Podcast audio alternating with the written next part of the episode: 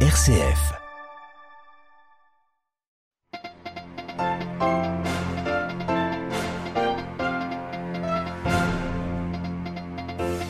Direction également l'Allemagne, pays natal de Joseph Ratzinger, où les fidèles, notamment en Bavière, sont dans le deuil et le recueillement. Nous entendrons également une voix du Liban où Benoît XVI avait effectué son dernier voyage apostolique. C'était en septembre 2012. Et puis dans le reste de l'actualité, direction le Brésil à la fin de ce journal où Lula a prêté serment hier. Le président de gauche revient au pouvoir après les années Bolsonaro. Il a promis de reconstruire son pays. Radio Vatican, le journal Olivier Bonnel. Bonjour, un long serpent sur la place Saint-Pierre. Des milliers de fidèles convergent depuis ce matin vers la basilique ici à Rome. La dépouille de Benoît XVI a été transférée tôt ce matin à 7 heures depuis le monastère Mater Ecclésié pour être placée devant l'autel de la confession, l'autel principal de la basilique. Le cardinal Mauro Gambetti, l'archiprêtre de la basilique Saint-Pierre, a béni la dépouille du pape défunt avant que les portes de la basilique ne s'ouvrent aux fidèles, des fidèles qui sont déjà très nombreux depuis ce matin. Le reportage sur place d'Adélaïde Patrignani. Il est à peine 10 heures du matin et sur la place Saint-Pierre, on se presse déjà. La file danse, serpente sur toute l'esplanade. Il y a les touristes qui ont passé le réveillon à Rome et les pèlerins venus pour Benoît XVI. Parmi eux, Adeline de la République démocratique du Congo. Je suis venue ici pour plaire notre pape. C'est un pape qui nous a édifiés du point de vue spirituel. Quand je suis entendu sa mort, ça m'a fait très douloureux. Alors je suis venu ici pour lui rendre hommage, que la terre de nos ancêtres et le ciel s'ouvrent pour lui. La queue avance calmement vers la basilique sous un ciel gris et dans un air soudain plus hivernal. Une foule disparate, avec bien sûr beaucoup de religieuses et des prêtres. L'abbé Franks vient du diocèse de Montréal au Canada. Je suis venu ici parce qu'il était un grand prophète pour notre époque et il nous donne euh, l'exemple à suivre de se tenir ferme et solide dans la foi et de rendre témoignage de notre foi dans la joie et la sincérité. Alors moi, j'ai beaucoup apprécié son témoignage et son enseignement. Benoît XVI, c'est aussi le pape qui a accompagné toute une génération de jeunes, comme Anne, 26 ans, de Paris. Il est arrivé après Jean-Paul II et mes parents m'ont dit euh, ce sera le pape qui va marquer votre vie. Et euh, effectivement, je trouve qu'il a un peu euh, marqué ma vie, moi. On l'avait vu à une audience si on avait la chance d'être très bien placé. Et j'avais été marquée par la douceur de son visage et la beauté de son timbre de voix qui m'avait beaucoup marqué. Après le temps des souvenirs, place au recueillement. Dans la basilique Saint-Pierre, les pèlerins entrent par la porte centrale, puis avancent jusqu'à l'autel de la Confession. La dépouille de Benoît XVI, revêtue d'une mitre et d'une chasuble rouge, repose sur un catafalque. Deux gardes suisses l'entourent. Pas le temps de s'arrêter, tout juste un signe de croix ou un regard. Derrière le baldaquin, à l'autel de la chaire, une messe de requiem est en train d'être célébrée. Loin du brouhaha habituel des visiteurs, l'ambiance est à la prière sous la coupole. Beaucoup de pèlerins restent devant les chapelles ou la crèche, ou bien tournés vers la dépouille, un peu à l'écart. Le pape défunt, qui vivait retiré depuis dix ans, semble encore tout proche. Voilà, reportage signé Adélaïde Patrignani parmi les visiteurs ce matin venus rendre un dernier hommage à Benoît XVI. À noter la présence du président italien Sergio Mattarella. Les obsèques de Benoît XVI seront, je vous le rappelle, célébrées jeudi matin à 9h30 place Saint-Pierre par le pape François. 60 000 personnes environ sont attendues selon le préfet de la ville de Rome. Parmi les nombreuses réactions à noter celle du symposium des conférences épiscopales d'Afrique et de Madagascar. Ce grand serviteur de Dieu a su être tout au long de son ministère pontifical un grand témoin de la nouvelle évangélisation, serviteur de l'amour dans la vérité, note son président, le cardinal Fridolin Ambongo, l'archevêque de Kinshasa, dans un communiqué. En Allemagne, bien sûr, le souvenir de Benoît XVI est profond. La Bavière, sa région natale, porte le deuil. Tous les drapeaux sont en berne sur les bâtiments publics. Le récit de notre correspondante à Berlin, Delphine Herbolier. Les cérémonies se succèdent depuis l'annonce de la mort de Benoît XVI. Des messes ont eu lieu tout le week-end en sa mémoire, notamment dans sa Bavière natale et tout particulièrement à Munich, dont il a été archevêque de 1977 à 1982. Dans cette région du sud de l'Allemagne, les drapeaux sont mis en berne pour trois jours sur tous les bâtiments publics et sa maison natale, dans le village de Marktel, à la frontière autrichienne, a été ouverte au public pour quelques jours. Les fidèles sont aussi nombreux à déposer un mot dans les livres de condoléances. Ce matin, Monseigneur Gerd Bertzi Président de la Confédération épiscopale allemande, s'est d'ailleurs rendu à cet effet à l'annonciature vaticane.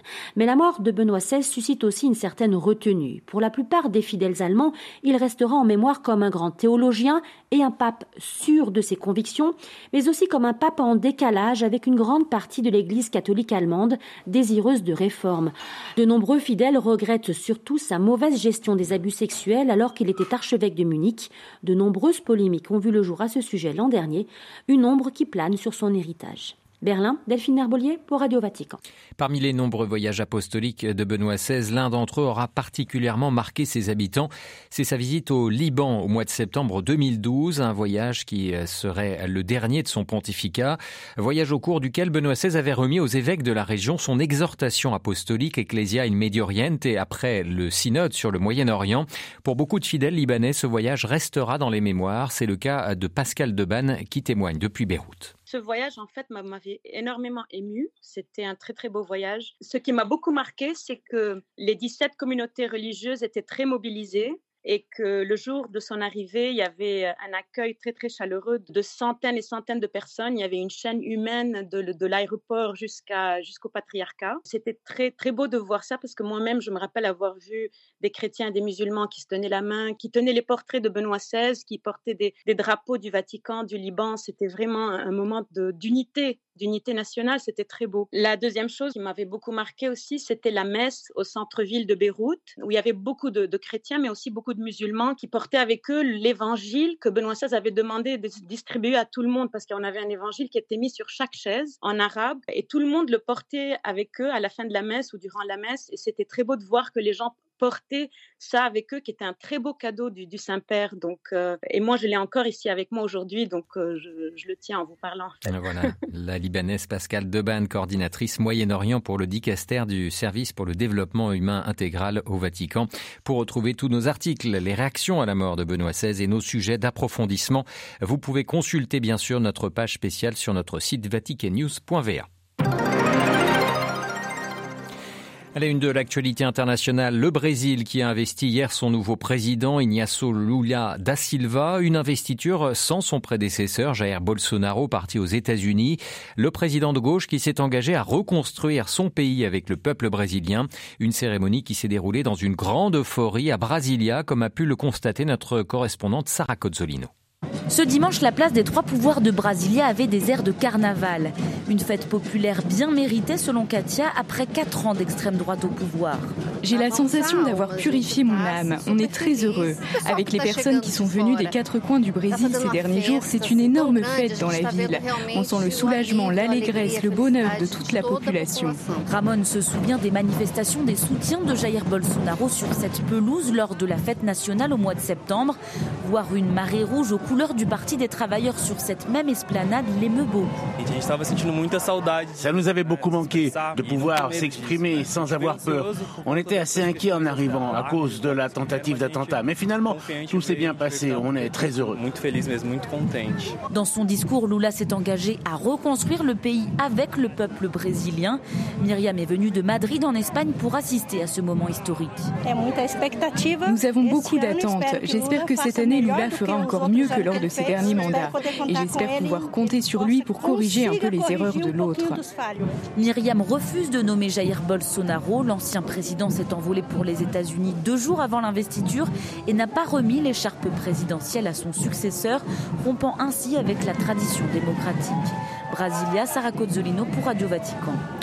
L'année 2023 commence sous de bons auspices en Colombie. Le gouvernement a en effet signé un cessez-le-feu de six mois avec les cinq principaux groupes armés gangs de narcotrafiquants. Une trêve saluée par le secrétaire général des Nations Unies, Antonio Guterres. Elle apporte un nouvel espoir de paix complète au peuple colombien à l'aube de la nouvelle année, s'est réjoui le patron de l'ONU. Et puis le trafic aérien a repris ce lundi à Damas, quelques heures après que des frappes israéliennes ont visé l'aéroport.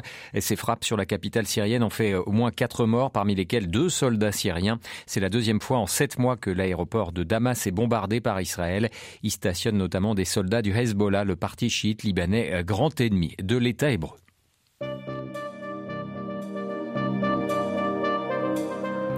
Voilà, c'est la fin de ce journal. Merci de nous être fidèles. Prochain rendez-vous de l'information, ce sera ce soir à 18h. Vous serez exceptionnellement accompagné par Jean-Charles Puzolu et nous reviendrons évidemment sur la suite des commémorations du pape Benoît XVI. Excellent après-midi. Le journal de Radio Vatican était présenté par Olivier Bonnel. Très bon début d'après-midi à toutes et à tous.